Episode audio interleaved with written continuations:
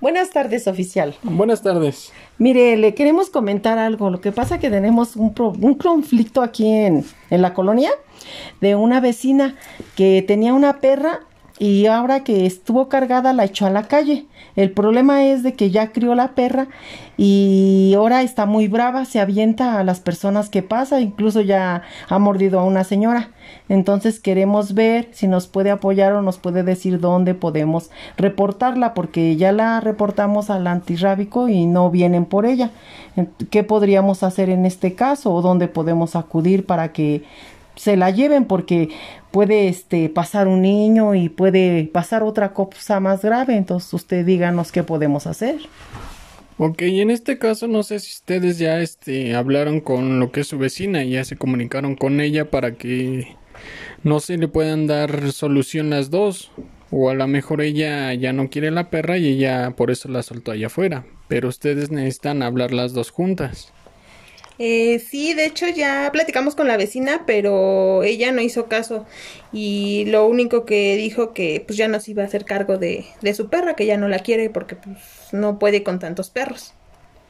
Ok, y en este caso, mire, lo que podemos hacer ahorita es ir a su casa de su vecina para poder platicar los... Ustedes dos personas y ella y yo junto, que yo sería su mediador para llegar a una solución. Entonces, Así ustedes mismos me dicen dónde, dónde vive la persona para nosotros poder ir.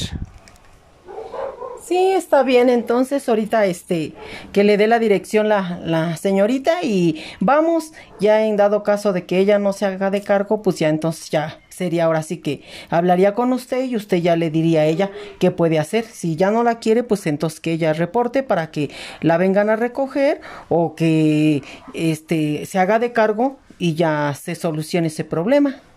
Sí, yo ahorita este lo checo. Mire, para que yo también vean la, a la instancia que le podemos marcar para que venga, si la vecina ya no quiere el perro, poder marcar y que vengan por él.